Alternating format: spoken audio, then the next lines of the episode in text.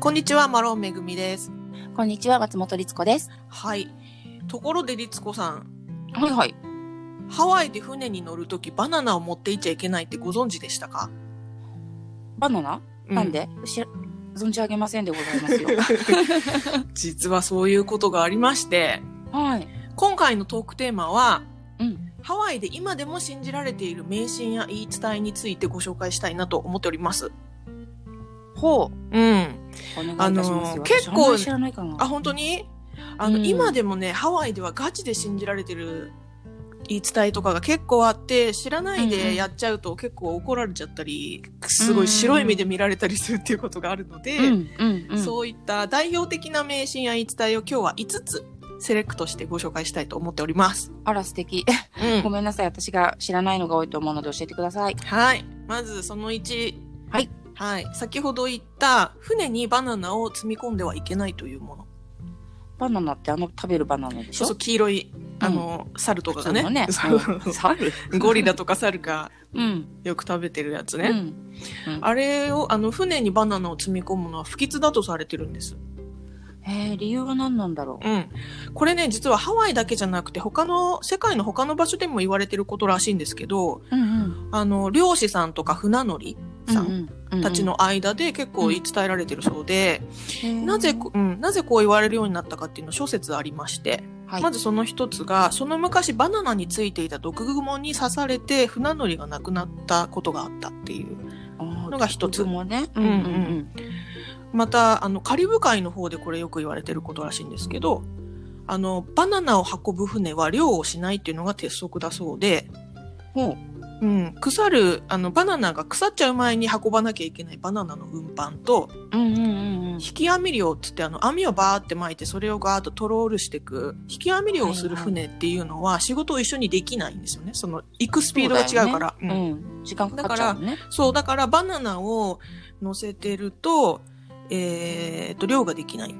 うんうん。っていうことで、船には、その、バナナ乗せないでね。っていうところから転じたという説があったり、また別の説ではバナナが腐るとメタンガスが出るので、うんうん。それで船員さんが亡くなることもあったんだそうです。メタンガスで死ぬの？多分なんかその積みに、なんていうんですか、船底とかにその積み荷をいっぱい入れてたとして、うんうんうん。そこでガスが充満しちゃって亡くなっちゃうとか、まあそういう事例がだいぶ昔ですけどね、あったみたいですよ。うん。だからまあいろんなこれ、これらの話が多分いろんな各地で折り重なって船にバナナを積むのは不吉だっていう風な説になったんではないかと。で、実はですね、これ、はい。律子さんが知らなかったの結構意外だったんですけど、私。あのね、結構これある、あるっていうか言われてるんで、信じられてて地元でね。うんうんうん。私一回ね、あの、ハワイ島、あ、ごめんなさい、マウイ島のホエールウォッチングうんうんのツアーに参加した時があって、はいはい。それが朝のツアーだったので、うん朝ごはんが食べれなくて私、バナナをね、船の上で食べようと思って、バナナを持ち込んじゃったんですよ。はいはいはい。そしたらめっちゃ怒られました。え、一本だよね？一本ですよ。あー、でも一ダメな本一んだね。本。うん、もうあの、なんか他の乗ってるお客さんからね、船員じゃなくて、うんうんうんクルーじゃなくて、うんうん。乗ってるお客さんから、え？っと、もう、オーマイガーって感じで、へわこの子バナナの持ってきてる、ほんと最悪、みたいなこと言って。ほいで私、で私ね、知識としては知ってたんですよ。うんうん知識としてはバナナ持ち込んじゃいけないってのは知ってたんだけど、うん。あんまり自分の行動と結びついてなくて。やべえと思って、もう一瞬で食べました、バナナ。そうなんだね。あ、でうんもじゃあ、ああいうさ、ホテル、あ、でない、えっと、クルーズ船とかって、うんうん。あんまりバナナ積まないのかしらね。なんかあるじゃない、う観光用の。絶対積まないと思います。ああ、そういうもんなんだ。うん今知ったわ。だから、あの、私のように怒られて、すっごい凹むので、はい。皆さん、私そうですね。バナナは、なんかね、その厳しい、その神経質な方、神経質っていうかね、そのセンシティブな方、船員さんだと、うんもうバナナ味のものとかでもダメっていう人もいます。うわうん。ーなるほど。じゃあ、あの、バナナフレーバーコーヒーとかダメなのね。まあ多分バレないとは思いますけどね、でも。まあ、持ち歩かないけどさ、そんなもの。そうそうそう。なんかもし、そういうのを持ってるってし分かったら、もう捨ててくれとかって言われちゃうかもしれない。うん、うん、うん。ということでお気をつけくださいと。はいいうお話でした。では、次行きます。はい、その2。その2、うん。えー豚肉を持ってパリハイウェイを通ってはいけない。あ、私これは知ってます。これ聞いたこ超とあるぞ有名ですね。そうだとてもよね。有名。はい。はい。パリハイウェイというのは何かと言いますと、うんワイキキとかアラモアナがある、えーオアフ島の南側、うん南側の地域と、カイルアっていう、まあ、ビーチタウンとして有名な島の東側。うんこのひまえー島の南と東側を結ぶ幹線道路がパリハイウェイなんですね。はい。で、このパリハイウェイっていうのは途中でコーラウ山脈っていう、あの、山を越えていくので峠の部分があるんですけど、うんうんうんうん。この峠の部分っていうのが実は1795年、カメハメハ大王がハワイ諸島統一の戦いを繰り広げた最後の舞台で、うんかなり凄惨な戦いが行われた場所として知られてます。うーん。で、このパリハイ、ね。そうそうそう、歴史的の、歴史の要所なんですけれども、うんうんこのパリハイウェイのパリっていうのは、ハワイ語で崖という意味で、はい。まあもちろん峠なんでね、その切り立った崖のところにあるんですけれども、うん。その崖下には今でも何百という兵士の遺体があると言われてます。はい。うん。そういうちょっと曰く付きなね、場所なんですよね。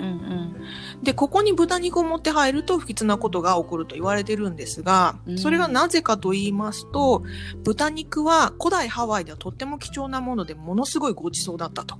うんそのため、ここに豚肉を持っていくと、兵士たちの亡霊が豚肉に集まってきちゃって、豚肉を奪うために持ち主を不幸に陥れると言われていると。うん。うーん。豚肉、豚肉よこせっていうことですね。俺に食わせろっていう。うーん。うん。なんか、生がいけないって私思ってたんですけど、いや、ククックしてある、あの、調理してあるものも全部ダメだと思いますよ。そうなんだね。うんうん、なんか何か、なんかで生って思い込んでましたけど、そうなんですね。うん、なんか諸説多分あると思います。その夜は持ってっちゃいけないっていう人もいれそば、うね、そうね。昼でもや、嫌だっていう人もいるし、うんまあここら辺はなんかね、あの、多分、交渉で伝え、伝わっていくうちにいろいろ皆さんの捉え方が変化していく部分かなと思うんですけど、うんまあこの話がね、ほんと結構バカにできなくて、うんうんうんうん結構地元では本当に信じてて、たまたま、あの、うっかり豚肉持って、あ、なんかみんなでね、そのパリハイウェイをドライブしてて、あ、やっばい、今豚肉持ってるわって言うと、むっちゃ嫌な顔されたりしません？しますします。もうだから、あの、隠すっていうか、言わない？もし万が一持っちゃってたらね。そうそうそう。で私の周りでも実際豚肉を持ってパリファイ、パリハイウェイをドライブしてたら、うんあの目の前に丸太がいきなり落ちてきて、もう大事故寸前だったっていう人とか、あと突然車が故障しちゃって立ち往生しちゃったとか、そういう話を結構聞きます。まあ偶然ねね、うん偶然だとは思いますけど、まあそういうわけでうん豚肉を持ち込まないように皆様お気をつけください。お気をつけください。うん、はい。うん。これが二つ目でした。はい。そしてその3じゃ次行きます。三つ目。うんうんうんうん。ハワイの石を持ち帰ってはいけない。はい。あ、これも存じ上げてました。うん。うん。これも有名な言い伝えですね。ね。そうだね。うんハワイでは石のことをポハクと言いますよね。うん。はい。うん。ポハクっていうのはハワイ語で石のことなんですけど、はい。このポハクには神秘的な自然の力、マナが宿ると言われてまして、うんうん。まあ、あの人間がね、みだりに動かしたり持ち出したりするのは良くないと基本的にはされてます。うんうんううん。ん、基本的にはね。で、特に注意が必要なのは、ハワイ島の石。はい。うん。なぜかというと、ハワイ島の石っていうのは溶岩が変形したものなので、はい。これはハワイ島の火山に住む女神、火の女神、ペレの一部だとされてます。うんうん。うん。で、火の女神ペレは未だにハワイで大人気の神様で、もうすごい信望されてるんですけれども、うん一方で怒らせると非常に怖い神様としても知られてまして、うん。ハワイ島の石を外に持ち出すとペレの怒りに触れ、災いが起こると言われています。はい。これはね、本当によく言われてて、私も知り合いの人が、実実際に、あの、知らずに持ち帰っちゃったっていう人がいて、しかもいっぱい、いっぱい、本当に知らなかったんですって。で、お土産にみたいにゴロゴロこう持って帰ったら、おいおいおい。本当に辛いことがいっぱい起こって、で、もしかしてと思って返しに来たんですって。ごめんなさいって。知らなかったんでって。うん。そしたらね、そこで本当に、あの、今まであったようなことが、とピッて終わったって言うんです。その人。日本の人なんですけど、男の人で。だからまあ、ね。まあね、偶然かもしれませんけど。うん、なんか実際にね、その、そういう話がすごいいっぱいあるらしくって、毎年ハワイ島には世界各国の旅行者から石が送り返されてくるんだそうです。やっぱりそうなんだ。うん、まあ、その、そのね、リツコさんのお知り合いは、自らね、ハワイに渡って、うん持ってってうん返したってことでしたけど、うんまあ、返せない人なんかは、郵送してくるんですって。郵送ってど、どこに送るの？あて、宛先はどこ？ない。視聴者とかかな。火山ペレ様みたいな。届くのかな？わかんないけど、まあ、とりあえずそのハワイの中に送ってしまえば、ど、ってことなんですかねわかんないけどうね。んねだからこれは本当に良くないと。えうん、聞きますよね。本当によく聞く、ハワイ島は特に。うん。あのーですので、あの、皆様ご注意ください。これね知らないとね、本当あの、石だし、記念にってね、持って帰ったく、帰りたくなっちゃうね、うん気ちょっと持ちがすごい。綺麗だったりしてね。うん、すごいわかるんですけどね。あのーワイキキに Apple Store ができた時に、はいはい。あの、 Apple Store のなんだ外壁をハワイ島の火山で作るみたいな話があったとかで、おー知ってます？なんか私それ噂で聞いたんで、ちょっと真偽のほどは定かじゃないんですけど、すっごい地元の人が反対したって聞きました。うん。だ要は、あの、ハワイの中ではあっても、ハワイ島からオアフ島に持ってくるだけでもダメってことだよね。うんハワイ島のものはハワイ島にっていうことだもんね。そうです。基本的にその、動かし、動かさない方がいいよっていう、うん。触るのは大丈夫ですけど、うんあの動かしてどっか勝手に移動させちゃったりとか、まあ、んましてやね、じ持って帰って、あの、外ハワイの外に出しちゃうのは良くないよっていうことみたいです。うん。うん。うん。うん気をつけましょうね。うん気をつけましょはい。う。はい。じゃあ4つ目いきます。はい。妊婦に霊を送ってはいけない。あ、これも知ってた。あ、知ってるな。言われたら、意外と知ってる、はい。知ってた。意外と知ってた。よかった。はい。えーまず、霊というのは何かと言いますと、はい。あの、お花を編んで輪っかにしたものですよね。うん。はい。で、これハワイでは歓迎する時とか、お祝いの時なんかに首にかけて、あの、祝うんですけれども、はいはいはい。その霊ですが、その、ま、輪っかになっている状態の霊をクローズ霊と呼ぶんですけれども、うんこのクローズ霊は妊婦の首にかけるのは不吉だと言われているそうです。うん。うん。その理由はなぜかというと、うんえー胎児のへその緒が絡まるためと言われているそうです。そうだよね。なんかその、クローズになっているレイが、うんえっ、と、胎児の首に絡まることを連想させてしまうから、うん丸くかくす、ん丸くなったものはダメなんだよね。そうです、そうです。なので、あの、妊婦さんに霊を送るときは、丸いのじゃなくて、切れて一本になっている霊を首にかけ、まあ、肩にかけるって感じかな。うんうんうん。だから、その、妊婦さんでね、ハワイに来る、旅行に来るっていう方も結構多いと思うので、あの、パッと見ね、妊婦さんで分からずに霊をもらっあの、かけてくれちゃう人もいると思うからそういう時は、その首にかけずに手で持っては OK だそうです。手はいいんだ。あの、首にかけなければいいみたいですよ。だから手で受け取るか、まあもしくはその、えー、いりませんって言えばいいのかな。でも、でも一応ね、まあね歓迎でくれるものだからね。うんうんうんうんあの、私妊婦なんで、手で頂戴しますっていうふうにすればいいのかなと思います。うん。まあね、なんか、あの、あげる方はね、やめてよって言われたら悲しいけど、そうそうそう。まあね、説明してもらえば、あ、そういうことなんだなってうんなりますけどね。ですので、送る側の人もその妊婦さんには、えークローズドレイではなく、えー一本の霊を送るというのがはい礼儀だということでした。はい。了解しました。気をつけましょう。うん、気をつけましょう。うんえーでは最後の5個目いきます。はい、お願いします。はいいっぱいあるな。うん、これで最後。はい。はいおヒアレフアの花を摘んではいけない。うん。うんあ、これも知ってました。うん、よかった。すごい。5問中4問知ってました。そうだね、バナナだけだったんだね。はい。オヒアレフアの花。オヒアレフアというのは植物なんですけれども、ハワイ固有の植物で、えー花の部分はですね、細い針のような、えーは真っ赤な花びらが集まった独特の形をしているお花なんですね。はいはい。で、これがあの、美味しい蜂蜜が取れることでも知られていて、うん。あの、ヒアレフアの蜂蜜なんかすごくお土産でも人気だと思うんですけど、はい。このヒアレフア、えー正確に言いますと木の部分がオヒア。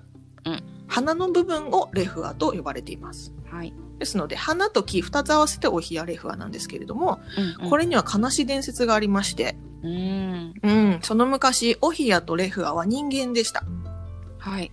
オヒアは男性、レフアは女性で恋人同士だったんですね。うん。ところが、先ほども出てきましたけど、火の女神ペレ、はい、ちょっとね。怒らせちゃうと怖いペレ。ね。